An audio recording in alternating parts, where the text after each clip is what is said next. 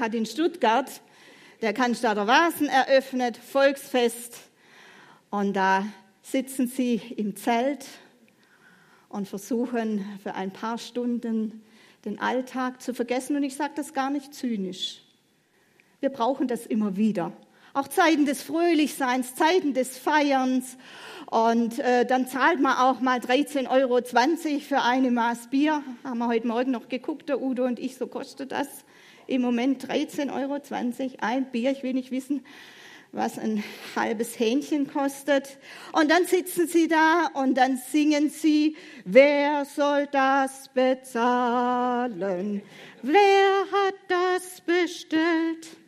Wer hat so viel Pinke, Pinke? Wer hat so viel Geld? Wisst ihr,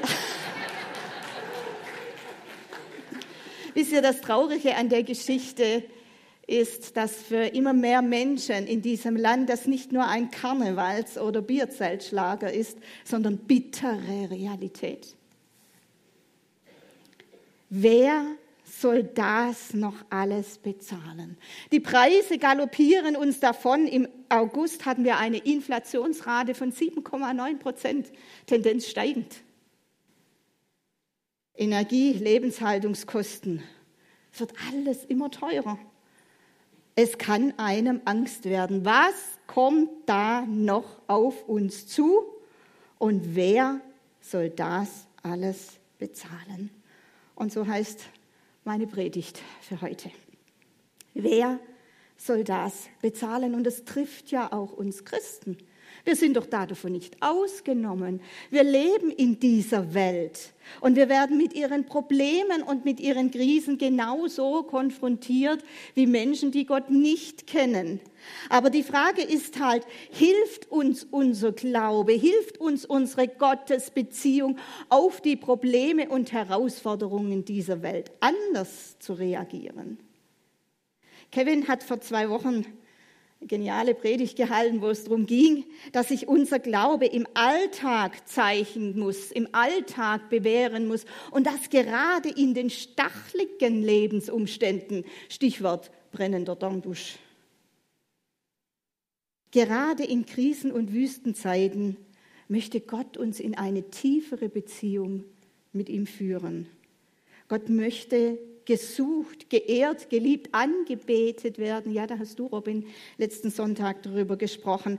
Und dass wir nicht aufhören sollen, uns auch, wenn es uns nicht so gut gehen sollte, uns darum zu bemühen, herauszufinden, woran hat Gott eigentlich Freude? Wie kann ich ihm eine Freude machen? Wie kann ich leben, so dass es ihn ehrt und dass er das, was ich tue und was ich sage, segnen und belohnen kann? Das ist der wahre Gottesdienst. Und das ist die Anbetung, die Gott sich wünscht über unseren schönen Lobpreis hier am Sonntag hinaus. Wer soll das bezahlen? Wir sollen Energie sparen, heißt es. Weniger Strom verbrauchen, weniger heizen, weniger duschen, auch mal den Waschlappen benutzen. Ja, mag ja alles ganz vernünftig sein, aber ich frage mich, was hält eigentlich Gott von der Geschichte? Was sagt denn er dazu, zu so Versorgungsengpässen? Was lesen wir in der Bibel? In der Geschichte von Mose und dem Volk Israel wird ja deutlich, dass es nicht der Teufel, sondern Gott selbst war, der sein Volk in die Wüste und damit auch in einen Versorgungsengpass geführt hat.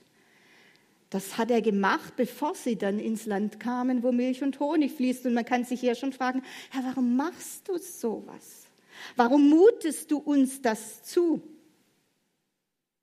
Und ich denke, Gott macht das ganz bewusst auch immer wieder, damit wir realisieren, dass wir eben nicht alles selber in der Hand haben, dass wir abhängig sind von ihm und von seinem Segen. Ja, wir wissen und wir können viel, so viel wie noch keine Generation von uns.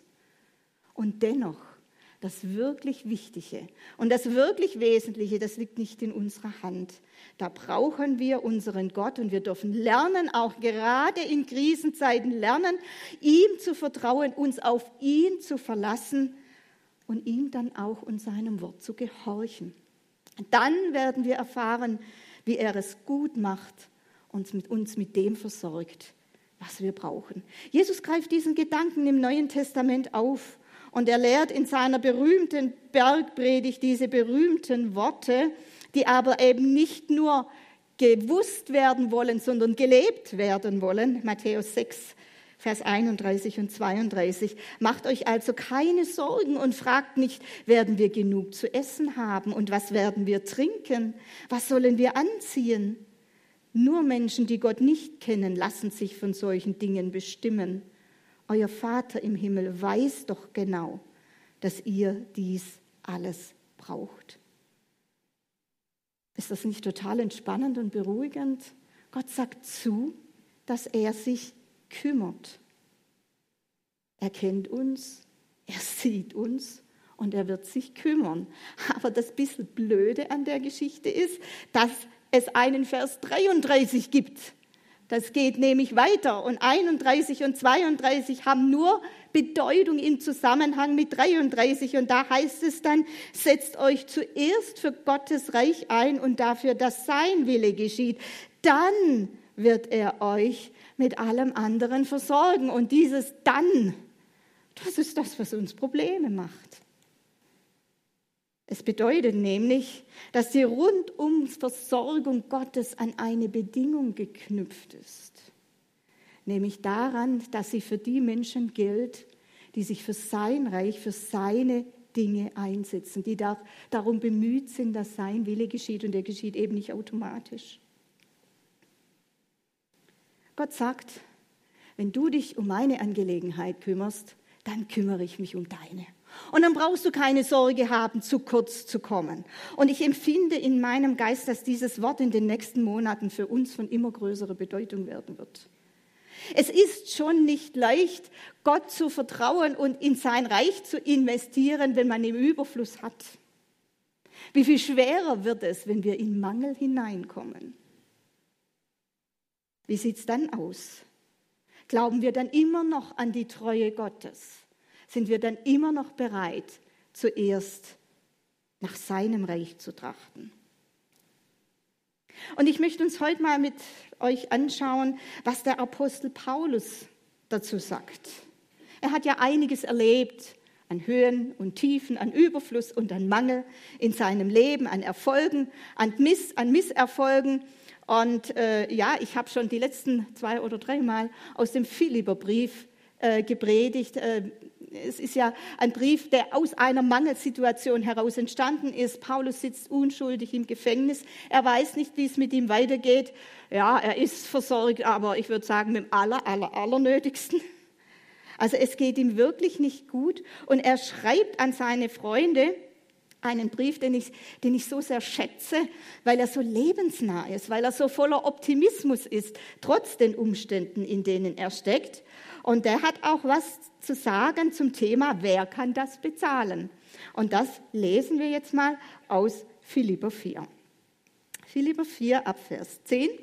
Da heißt es, ich habe mich sehr gefreut und bin dem Herrn von Herzen dankbar, dass es euch wieder möglich war, mich finanziell zu unterstützen.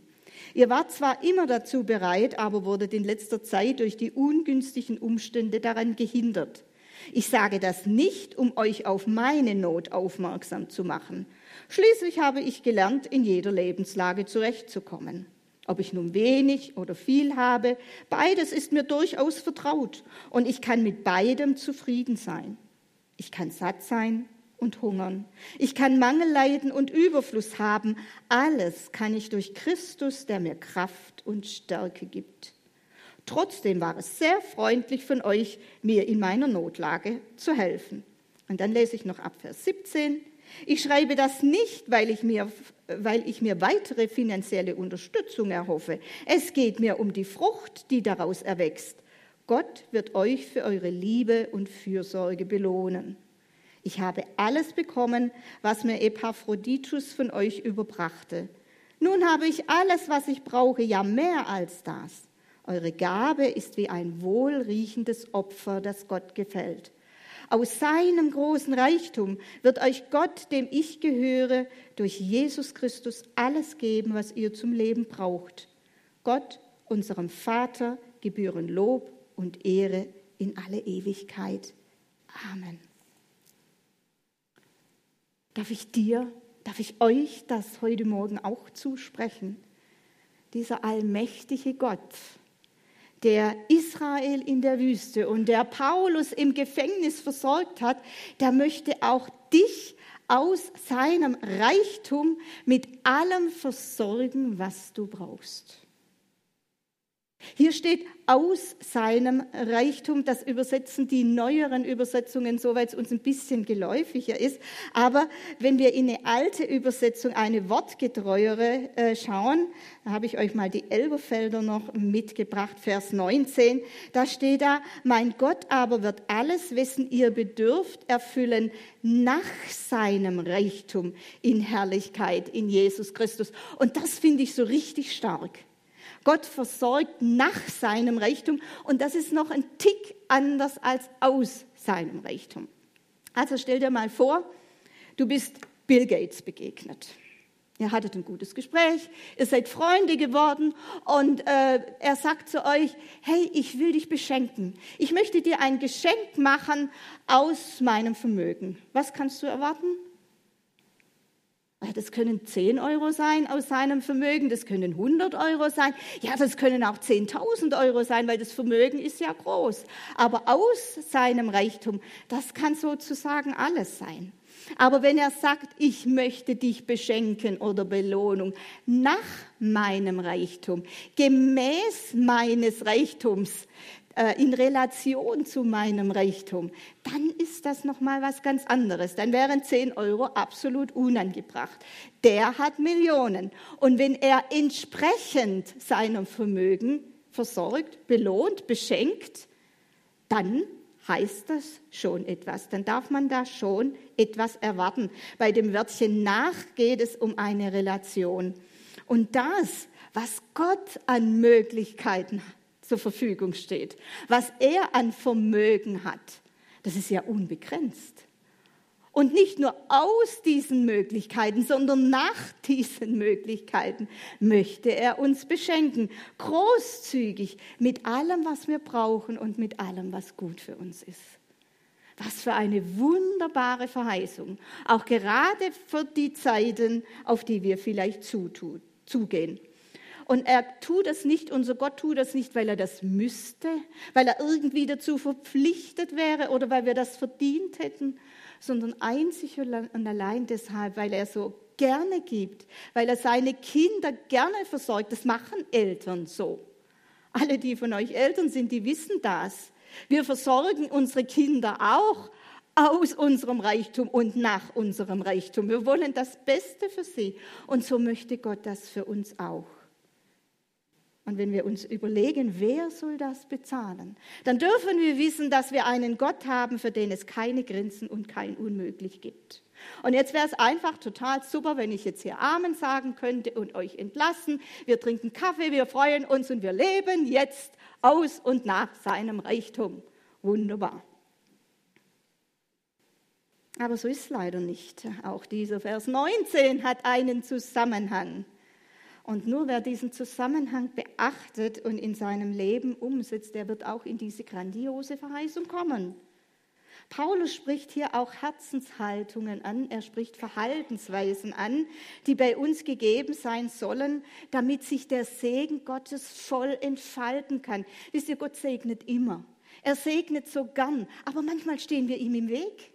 Wir blockieren das Gute, was er uns geben möchte mit dem, wie wir denken, wie wir reden, wie wir handeln. Und so lasst uns mal genauer hinschauen in diesem Text, worauf reagiert denn Gott mit seiner Großzügigkeit?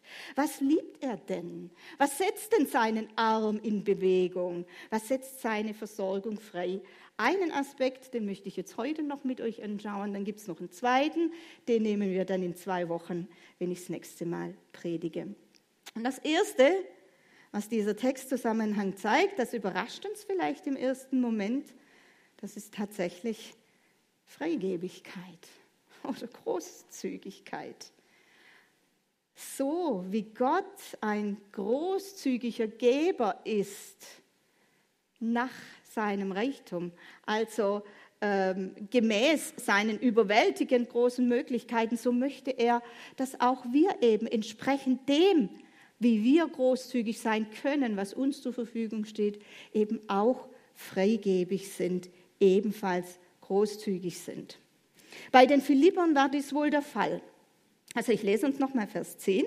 Da schreibt der Paulus, ich habe mich sehr gefreut und bin dem Herrn von Herzen dankbar, dass es euch wieder möglich war, mich finanziell zu unterstützen. Ihr wart zwar immer dazu bereit, aber wurdet in letzter Zeit durch die ungünstigen Umstände daran gehindert. Es gibt Phasen, es gibt Umstände, die machen es einfach nicht möglich, großzügig zu sein, wenn man selber kaum was hat. Das war wohl bei den Philippern mal eine Zeit lang der, Fall gewesen und es war für Paulus total okay.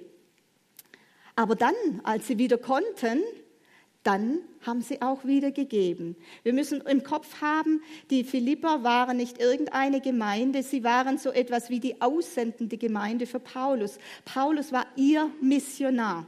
Sie waren die Gemeinde, die ihn unterstützten, die seinen Dienst möglich machten.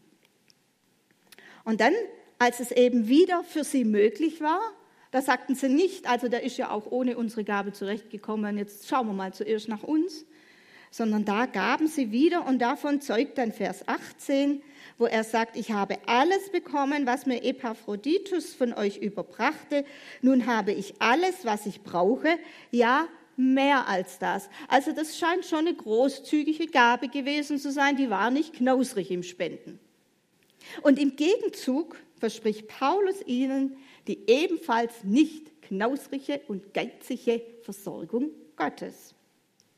Und der geistliche Gedanke bzw. das geistliche Gesetz dahinter lautet, wenn wir großzügige Geber sind, aber nicht, weil wir dazu gezwungen werden, weil wir das müssen, sondern freiwillig und mit frohem Herzen, dann reagiert Gott darauf ebenfalls mit Großzügigkeit, mit Segen und er versorgt aus und nach seinem Reichtum und das ebenfalls mit großer Freude und völlig freiwillig. Paulus ist es sehr wichtig klarzustellen, dass es ihm in diesem Brief und mit diesen Zeilen nicht darum geht, noch mehr Geld für sich zu bekommen. Haben wir vorher gelesen, Vers 17. Ich schreibe das nicht, weil ich mir weitere finanzielle Unterstützung erhoffe. Irgendwie muss man das immer schreiben oder sagen. Wenn man hier über, über mal Spenden oder Geld spricht, war interessant, dass du das letzte Woche gemacht hast. Wir haben jahrelang nicht davon geredet. Du hast es letzte Woche das erste Mal angesprochen, wo ich das auch schon so, diese Großzügigkeit auf dem Herzen hatte. Wir müssen immer dazu sagen, Leute, wir wollen euer Geld nicht aus euch herauspressen. Darum geht's nicht. Es geht wirklich um etwas anderes. Ja klar, auch wir wären dankbar oder wir sind dankbar um jeden Euro, den wir hier gespendet bekommen in der Albkirche. Wir brauchen das, so wie Paulus das brauchte.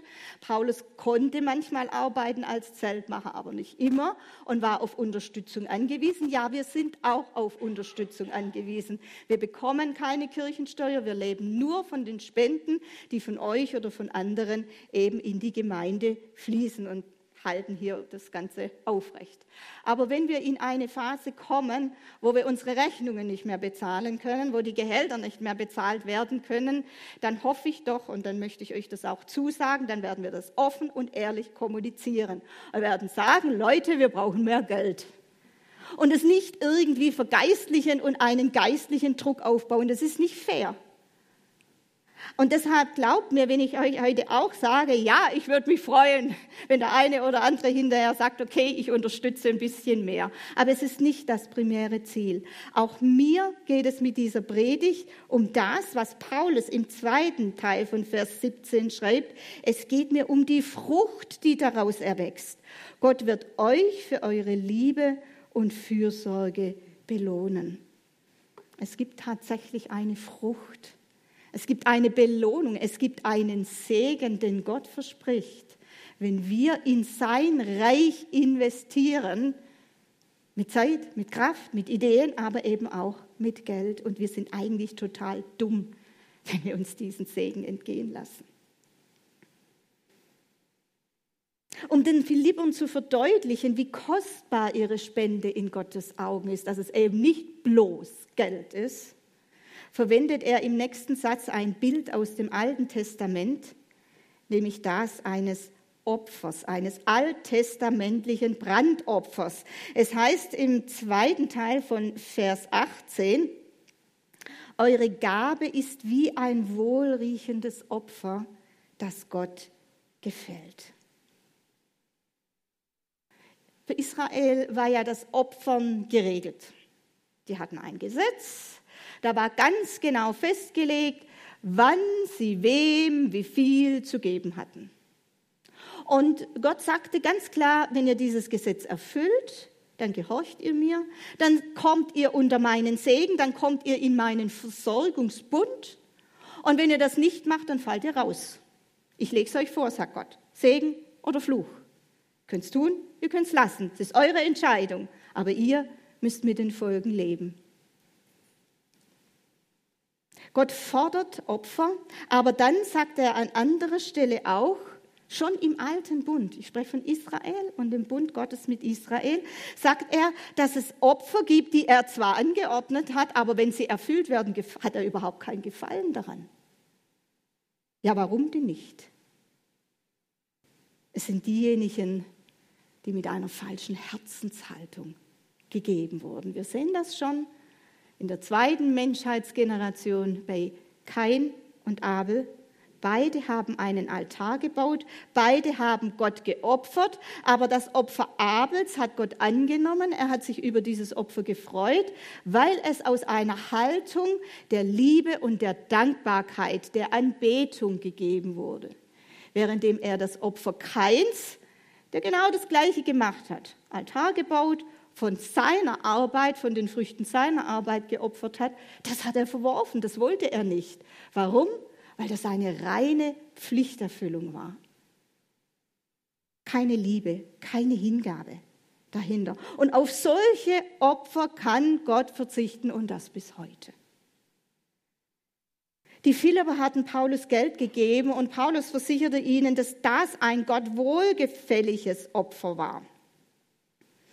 In 2. Korinther 9 lesen wir in Vers 7, jetzt sind wir im Neuen Testament, das, was für uns als Christen gilt in Bezug auf Opfer und Spenden. Und da heißt es, jeder soll für sich selbst entscheiden, wie viel er geben möchte und soll den Betrag dann, und jetzt kommt es wieder, ohne Bedauern und ohne Widerstreben spenden. Nicht aus Pflichtbewusstsein. Vergesst's ohne Bedauern, ohne Widerstreben, einfach als Ausdruck von Lob und Dank, von Liebe. Und dann heißt es, Gott liebt den, der fröhlich gibt. Und wen Gott liebt, der wird seinen Segen erfahren. Paulus war streckenweise auf Versorgung angewiesen, ganz klar. Und das ist heute auch nicht anders. Reich Gottes braucht Geld und machen wir uns doch nichts vor. Es regnet doch nicht Geld vom Himmel. Wäre manchmal schön. Oder so ein Goldesel zu haben, gibt es leider nur im Märchen. Es kommt nicht am Monatsanfang der himmlische Bote mit einem Bündel von Geldscheinen. Ich habe es doch nie erlebt. Wir haben auch im Keller keine Gelddruckmaschine, wo übernatürlich äh, Geld vermehrt. Nein, Gott versorgt durch uns. Gott versorgt durch seine Kinder. Im Alten Bund war das, wie gesagt, per Gesetz geregelt. Da hieß es, zehn Prozent aller ihrer Einkünfte müssen die Israeliten in den Tempel bringen, damit eben die Priester versorgt sind und der Tempeldienst gewährt, gewährleistet ist. Gott möchte nicht, dass in seinem Haus Mangel ist, so begründet er diesen Zehnten. Und wie ich schon gesagt habe, hielten sich die Leute daran, versprach er Segen, machten sie es nicht, fielen sie aus dem Segens- und Versorgungsbund. Heute leben wir in einer anderen Zeit und dieses Gesetz gilt für uns nicht mehr. Aber der Gedanke oder das Prinzip was hinter diesem Gesetz steht. Und deshalb habe ich hier auch geschrieben, das Prinzip des Zehnten und nicht das Gesetz des Zehnten. Das ist viel älter als das Gesetz und steht über dem Gesetz und hat heute ebenfalls auch noch eine Bedeutung und eine Wichtigkeit. Und das möchte ich euch jetzt noch einfach schön so ein bisschen erläutern. Dieses Prinzip des Zehnten, das finden wir schon in der Bibel bei Abraham. Und Abraham war ja nun wirklich lange, lange vor Mose und dem Gesetz. In 1. Mose 14, da lesen wir von einer Schlacht, die Abraham für seinen Neffen Lot geführt und dann auch gewonnen hat. Und nach dieser Schlacht, da taucht eine erstaunliche Gestalt auf. Man weiß nicht, woher sie kommt, woher sie geht. Er wird Fürst des Friedens genannt. Melchisedek war sein Name. Und da lesen wir dann in 1. Mose 14, Melchisedek sagte zu Abraham, der höchste Gott, der Himmel und Erde geschaffen hat, schenke dir seinen Segen, Abraham. Gepriesen sei der höchste Gott, denn er ließ dich über deine Feinde triumphieren.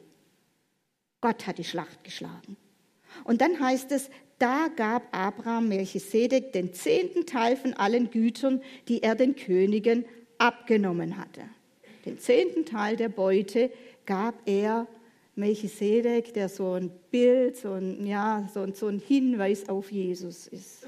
Und man kann sich schon fragen, warum machte denn Abraham das? Das hat ihm keiner gesagt, zumindest steht es sich in der Bibel. Warum ausgerechnet den zehnten Teil der Beute? Ja, warum überhaupt? Es wird uns hier nicht erklärt, aber das, es wird deutlich, dass Abraham eben seine Dankbarkeit und seine Liebe Gott gegenüber so ausgedrückt hat.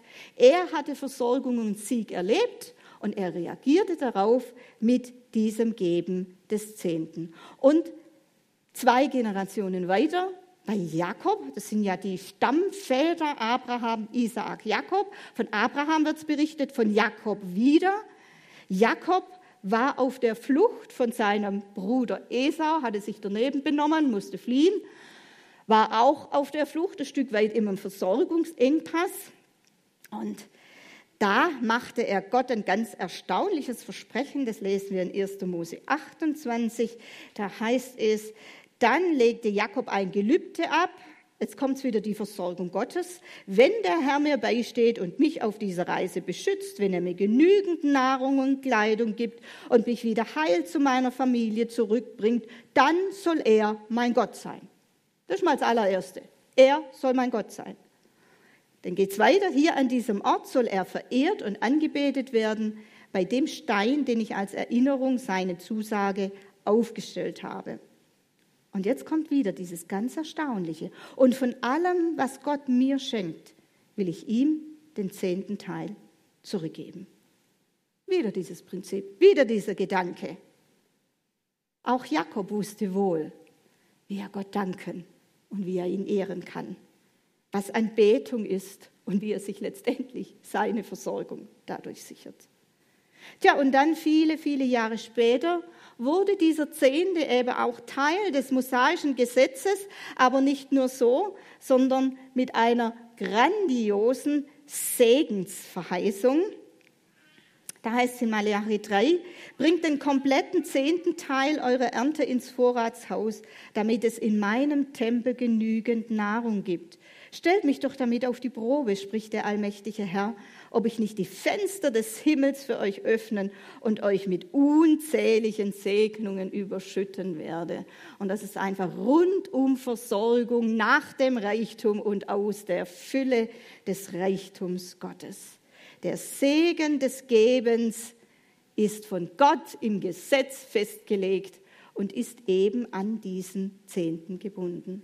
Und jetzt meine Frage natürlich, wie sieht es denn heute aus? Wie denkst denn du da darüber? Ich kann euch nur sagen, wie ich denke. Jeder muss da selber zu einer Entscheidung kommen. Für mich ist dieser Zehnte kein Gesetz mehr, aber ein gutes, Gott wohlgefälliges Maß. Gott gibt Udo und mir immer wieder mal aufs Herz, irgendjemand auch finanziell zu unterstützen und dann tun wir das. Aber dieses Spontane, das ist einfach ein bisschen zu wenig. Und so nehmen wir diese Verheißung, diesen Segenszuspruch von Malachi 3 einfach auch für uns in Anspruch und sagen, okay, Herr, für uns ist das, für mich ist das das Maß, 10 Prozent von allem, was reinkommt, gebe ich wieder zurück in die Gemeinde. Das ist der neutestamentliche Tempel. Neben dem, dass wir natürlich Tempel Gottes sind, ist die Gemeinde das Pendant zu dem. Und ich habe festgestellt, dass dieses Geben wirklich nicht arm macht.